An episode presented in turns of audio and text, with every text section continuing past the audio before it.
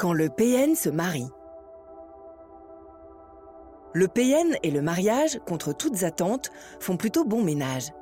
Contracter une union possède pour lui de multiples attraits, car se marier est un atout dans sa stratégie d'emprise. Il convient de le savoir et de ne pas être trop naïf. Cette réflexion est tirée d'un article du site internet www.pervers-narcissique.com dirigé par Pascal Couder, psychanalyste et psychologue clinicien, co-auteur de l'ouvrage de référence La manipulation affective dans le couple, faire face à un pervers narcissique. Depuis plus de 30 ans, Pascal Couder et son équipe de thérapeutes, spécialistes des questions autour de la manipulation sentimentale, prennent en charge les victimes de PN francophones partout dans le monde grâce à la vidéoconsultation. Rendez-vous sur pervers-narcissique.com pour accéder gratuitement à une multitude de ressources précieuses. Pourquoi le pervers narcissique se marie-t-il? Pour le pervers narcissique, l'amour ne rime pas avec toujours, mais avec intérêt. Autant dire tout de suite que le mariage n'a pour lui aucune signification affective ni symbolique. Pour le PN, le mariage est avant tout un argument de conquête et de séduction qu'il articule à ses stratégies manipulatoires. Il y a à cela plusieurs raisons. Par conformisme. Se marier est pour un pervers narcissique avant tout un acte de conformité sociale qui peut être en rapport avec la nature de ses ambitions. Il ne faut pas oublier que l'équilibre personnel passe par la stabilité affective pour certains, soit la capacité à fonder un foyer. C'est souvent cette demande de respectabilité qui conditionne l'attrait du PN pour le mariage. Il aura soin donc de contracter une union conforme à ce que la société attend de lui. Son désir de se poser en parfait mari et en bon père de famille aux yeux du monde fait écho à ses appétits matériels et à son attrait très narcissique pour le qu'en dira-t-on. La femme du pervers narcissique est volontiers une femme vitrine et il ne dédaigne jamais une union opportuniste qui l'aidera à atteindre ses buts. Pour son narcissisme.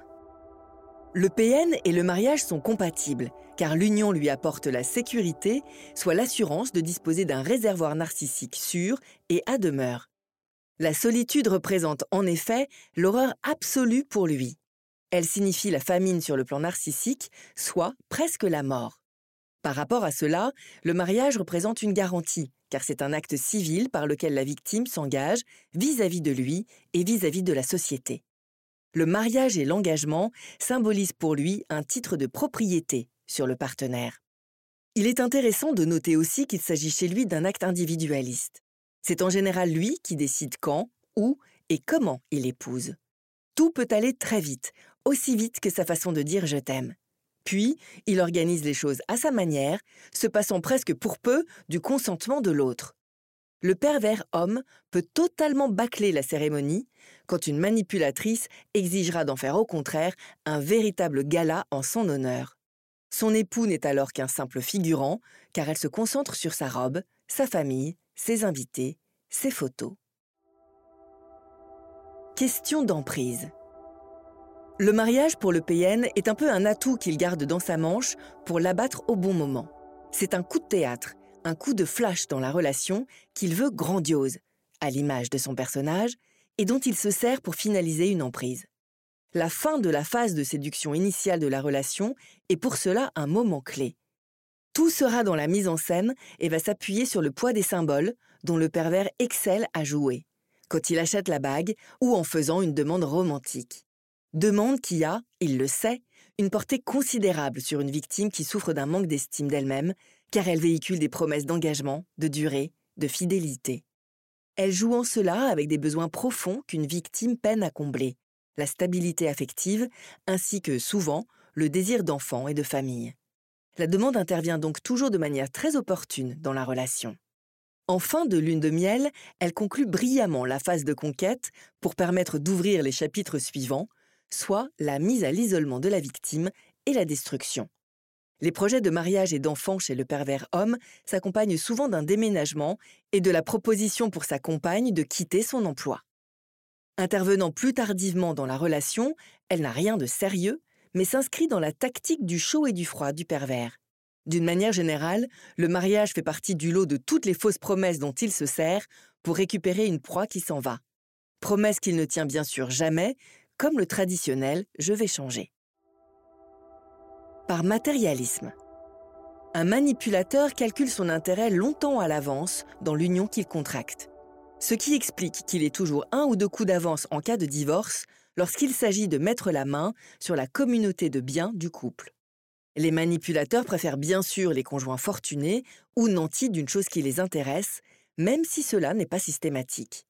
Ils peuvent aussi tout simplement prévoir de se faire entretenir car ils sont très conscients que la proie est prête à donner beaucoup.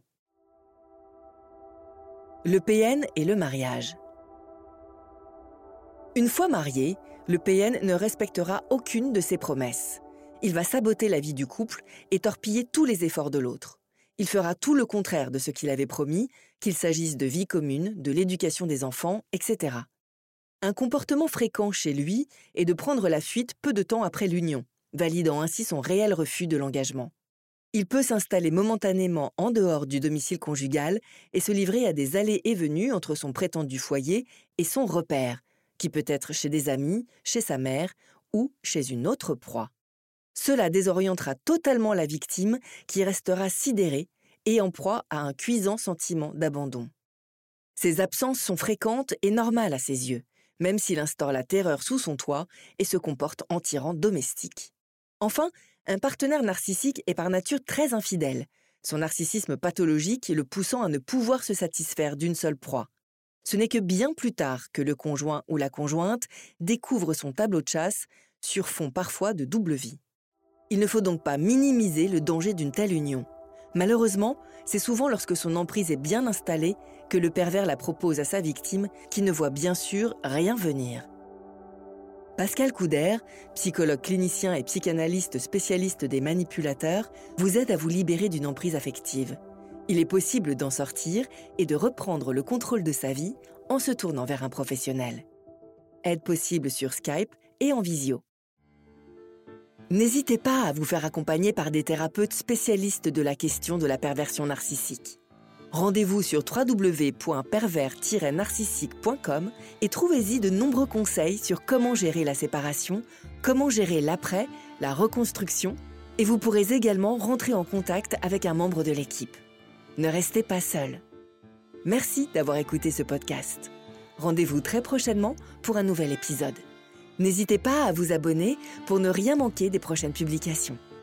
À très bientôt.